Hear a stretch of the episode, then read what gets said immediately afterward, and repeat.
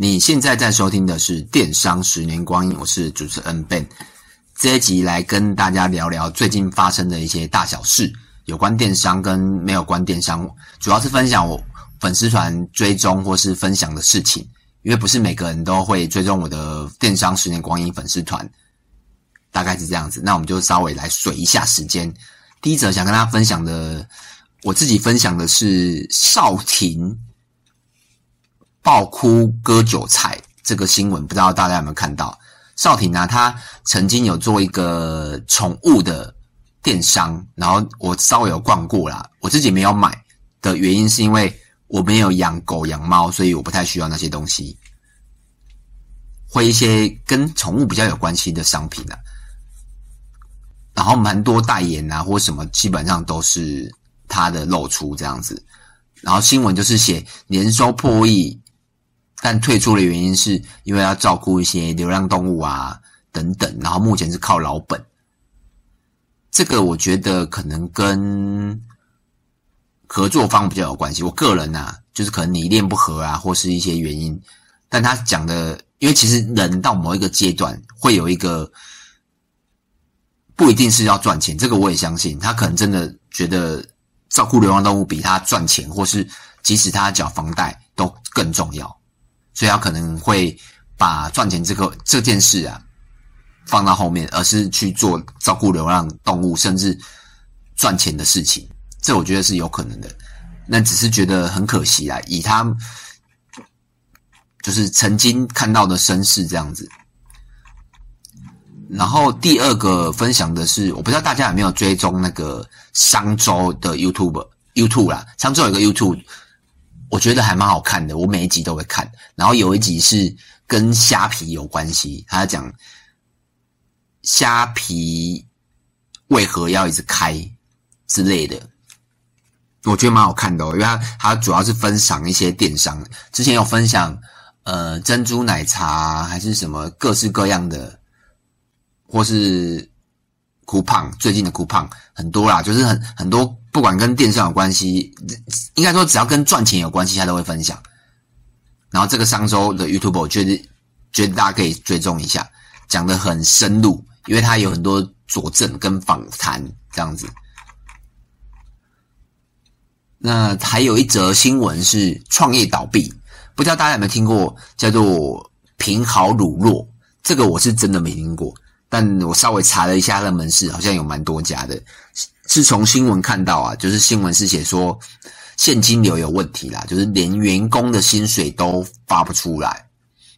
但这个新闻在这个倒闭之前，其实就有人在，就是他们内部有人在讲说，诶，为什么？就是基本基本呐、啊，你要倒闭前都会欠薪，这是基本款。然后也也有说，诶，老板就是呃一直要开新分店，或是不。不做一些优化处理，比如说可能有些店不赚钱，那应该要优化嘛。比如说你要收掉，或是门市缩小，或是把多余的人员裁掉，跟处理一些比较低毛利的事情，才不会走到这一步了。那以上都是新闻看到的。那这个我觉得比较，如果你是创业啊，真的，如果你本钱不够大，你可能要计划一下，你要烧几年，半年、一年、两年，那烧完了之后。你要继续烧吗？还是停损？那他这个我不知道，现在因为我看到这个新闻是十一月八号的时候，那现在已经二零二四的一月多了，我不知道他们就是处理的状况是什么，因为我后来也没有追踪了。那再来一个分享是我投资的，最近比特币很强，不知道大家有没有发现？它现在我刚看应该是七十多万吧，应该七十多万。它之前最低跌个三四十趴都有，那我目前的报酬应该有五十几趴，但我还是不会卖啊，因为它是比特币嘛，不是股票，跟股票不一样。比特币你要的就是一个梦想，我觉得最基本一定是一百趴，不会是只有五十趴。那我没有卖的原因，就是因为我有信念的。你说它会不会会不会一直下去，也是有可能，所以我没有放太多的钱在里面的，就可能。一定的比例，那亏如果真的亏到零，那基本上也可以接受，不会不会很痛的金额啦，这样子。那不止比特啦，我还有以太，还有一些什么狗狗币啊，还有反正就有三四个币种啦，这样子。以太也有。那还有一个新闻是，也是十一月的。这个新闻之前烧蛮大的，跟那个行销有关系，就是大家应该都有在那个烧麦研究所的社团里面嘛。如果你是做行销或是创意或是广告的，这个社团好像目前有五六万人。我有在里面啊，但我基本上不会讲话啦，就是看大家留言这样子，或是大家分享的事情。我算一个，就是比较会潜水的人，不会，就是不会跟大家互动。那里面有一个老师是，他有一个文案，他写了六个月时间，便透过抖音创造个人六千万的收营收，跟打磨超过百门以上破千万的线上课程。最后一个是服务超过千家上市贵企业，这个我觉得一跟二你比较去难佐证，但第三个我觉得比较好佐证，因为这个是数据嘛。根据台湾啊，如果台湾大概有一千七百七十九家上市贵公司，那他写上市柜，他服务过上市柜公司有超过一千家，那等于是台湾有一半的公司他都服务过，这个不太可能诶、我我觉得，即使像那种什么大师，就是超级厉害的公司，奥美什么之类，我觉得你要服务一千家以上的上市柜公司，就我真的觉得超难。但后来他们有解释啊，有可能是跟海，哎，包含海外嘛。但我觉得以他的岁数，他看起来好像三十上下，然后有说服务过上上千家，我觉得有点问号啦。但我觉得文案就是要吸引人。这是我觉得这是很重要，但如果你你吸引人，但你的文案写的真的让人家很怪，所以这时候啊就会有人来质疑他说：“哎，你写的有没有佐证？”但他又无法提出佐证的时候，就会觉得，因为他有人问他嘛，那他就说有些有签保密合约或者什么之类的，或是政治啊、地缘无法提供，那大家就会觉得，嗯，那你写的又没有办法提供你的。佐证，那就是很大的问号了。那最后，我后来没有追踪他们最后结果是什么，但最后烧麦团队好像是要提告那个质疑的人呐、我最后没有追踪了，因为我觉得这个真是就是一个一个一个发烧的主题而已，但我没有很 care 啦。那我觉得这个社团就会让人家觉得，嗯，原来大家质疑你的时候，你会透过告人哦，这样我就觉得稍微有点惊讶啦。因为我自己上过很多课程，譬如说可能 Press Play 好好学院，我上过，还有 Press Play 有投资的啦，然后也有学英文的，学还有学什么 FB 课程的，然后爱莉莎莎的也有好好学院嘛，然后什么什么知识之类，反正我我上过各式各样的学的学程。然后有时候我不会公开批评的，但有时候觉得他不好。但如果你公开批评的时候，那个开团的人他就会跟你说，譬如说可能那个公司就会说他要告你，你不会觉得蛮奇怪的吗？会就会嗯，处理方式有点有点不太好啦。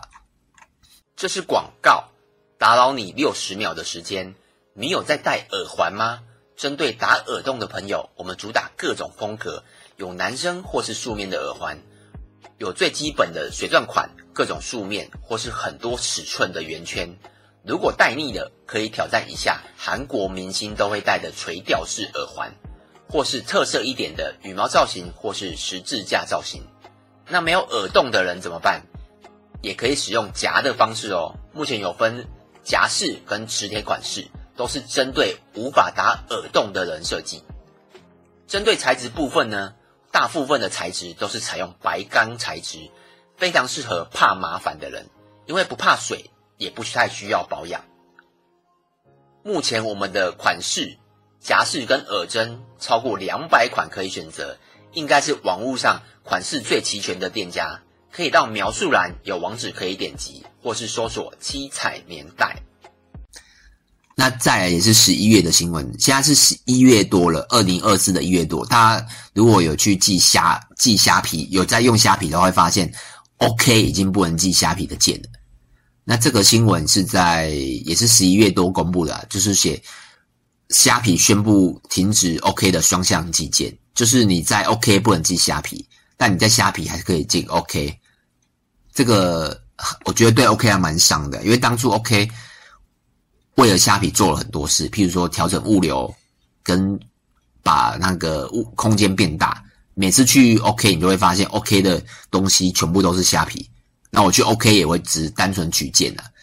但根据 OK 的新闻报道是写说，自从有虾皮之后，他们的件数有提升，然后客单来的客人基本上都都有提升啊。但没有了这个虾皮这个帮手的时候，不知道状况会什么。这个也是要告诉大家，就是商场上没有绝对的朋友，也没有绝对的敌人。另另外一个就是鸡蛋也不要放在同一个篮子。你看，OK 以为啊，可能有五年或十年的光景，但只有可能我印象中两三年吧，虾皮就跟他分手了。为什么？因为虾皮现在开了很多门市，就是大家点到点嘛，或者是那个没有无人门市取件。我目前还没有用过无人门市啊，不知道大家用无人门市的经验是什么？好用吗？可以跟我分享一下，因为我家这边都是有人的门市这样子。那最后几个，我跟他分享我最近分享的看的剧啦。第一个是漫威，漫威的洛基。如果你喜欢看这种需要沉思的，我非常的建议去看一下洛基，因为他最后的最后一集啊，我觉得不会是光打斗啊那种比较看完就是爽片，但看这洛基看完之后，其实会思考蛮多的。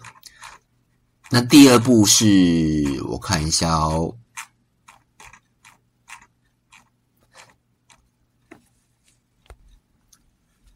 接着呢就是十二月的新闻，大家不知道有没有去莱尔富？莱尔富在诶到三月前好像还有，就是七龙珠的福袋。我基本上很少进去莱尔富，因为就 OK 全家啦。那我也是看到有 YouTube 在分享七龙珠的福袋，它就是有，我记得好像是三九九跟七九九。那我因为我本身是一个龙珠迷嘛，所以我两个福袋都有买。它里面就是有很多的呃零食饼干可以去换，然后加上是七龙珠的福袋，然后看你抽到什么。我觉得这是个噱头啊，因为今年是龙年，那刚好又是七龙珠。不然我基本上不会去莱尔富，除非是虾皮取件。那我莱尔富没什么让我觉得值得进去的东西。那七龙珠就是一个，而且它的福袋很，我觉得它设计很很讨厌，因为它你它它有抽黄金嘛，那你抽黄金你必须要加入它的 app，因为你要登录它的序号。那我要登录怎么办？你又要加入它去它的 app，所以我必须要下载它 app，等于是多了它一个会员，所以它有可能。透过七龙珠这一波，可能赚到几几千个会员都有可能。所以，如果你是做生意的啦，偶尔都会可以来一下这种比较不不一样不一样的业配合作了。像我们不太可能，因为我们公司小嘛。那如果你是做大生意的，可以联名。像为什么之前 Seven Seven 做很多联名，跟海贼王啊，我记得他也跟七龙珠，然后 Tiki 啊，或是各式各样的，就是要抢各式各样的受众。所以你说我以后不会去 Life，，应该也是不会啊，除非他有提供我更多或是更更特别的东西，我才会吸引我进去这样子。那也接着呢，我不知道大家有没有最近有没有收到，也不是说最近啊，就是你去虾皮店到店取货的时候，他有主动帮你加入 LINE，然后包裹通知。这个我大概是两三个月前发现的，我不知道之他做多久了啦。然后我问了身边几个人，都有。那这个是他所谓的主动式加入哦，不是被动哦，不是像我们，我们就是被动嘛。我请你加入我的 LINE，你加了我才会看到。但他这个应该是系统做的啦，就是因为他本身就有你你的电话，他自动帮你加入 LINE，那你就会可能你就加入，然后他这个虾皮店到店包裹通知，他就单纯只有包裹通知，没有其他的广告服务，没有做任何的广告。我觉得这还不错。因为有些简讯啊，其实是看过就忘，或者是 email 你也不会去收，或是后台你也不会进去。像我就是这种人，我只会看简讯，但我不会去看后台，所以有时候可能真的会忘记。不是说不去，不去不去取件，是真的忘记了。那我觉得这个还不错，因为赖一定会收嘛。这个我觉得它可以做到降低就是未取利啊，不管几趴，零点一趴都好，因为这个我觉得费用应该不高啊，一次性的费用。所以如果你有做电商，如果你的系统上像我们的系统上没有办法做到这个，可能要问看看。那如果你的系统上有的话，我觉得还不错，可以是尝试看看，或是问问看看你的系统上。那最后一个新闻是月底的十二月底，就是 Sanina 那个 SHE 的 Sanina，它有一个品牌叫任性一下。它刚出的时候是上吴淡如的节目，然后我那时候因为蛮常听吴淡如的节目，所以我就有去买它的。我记得是粥，然后吃我吃起来我觉得没有什么太特别的地方啦。但我就是想要看看它的品牌包装啊，然后口感啊等等，因为我本来就喜欢买各式各样的电商东西来模仿或是学习。但我后来没有回购了，但我知道他有做这个牌子。然后今年底的时候，哎，二零二三年底的时候，他就是公布说要收起来了。这个啊，其实也可以告诉大家，流量不代表销量。你看 SH 谁不知道？哎，Sanina 谁不知道？但为什么要收起来？他上上面自己有写，就是第一个广告费太多，然后人事嘛，然后还有开发。我觉得重点是直接讲，就是没赚钱呢，或者是不符合成本。你你想哦，即使像它这么大的品牌，它都没有办法。不是说品牌啊，像它这么大的明星光环都没有办法撑下这个电商。那如果你是自己出来做的话，你只靠艺人是没有办法的，你必须要就是慢慢磨，慢慢磨。就像很多品牌，其实大家都不知道它，但它确实可以一直活个十年、二十年。我之前有录过一集 Podcast，是十年前的杂志，有哪些品牌还活着？我记得我我好像有统计十个牌子，最后好像有八个牌子还活着哦。阵亡率诶，应该六成啊，所以阵亡率其实还好。没有大家想象中高，所以这些品牌啊，代表他做了什么事？他可能不是一时抢一时的红利，他可能就是慢慢做，慢慢做，那不断的优化，才有办法活到现在。那像艺人，他们就是一开始都很强嘛。像倒下的艺人有，像我刚才讲的少廷嘛，然后小妮娜嘛，还有什么我有点忘记了。大家可以如果有听这个，听到这个可以帮我补充一下。反正就是很多演像萧敬腾的那个什么饮料店嘛，然后周杰伦我记得他好像有开过不少品牌，也是慢慢收起来。然后五月天他的衣服还在，诶，衣服那个牌子还在，但我觉得他好像没有很发，就是没有很大力的在用五月天这个东西在 push 它，就比较走的是持盈保泰的感觉啦。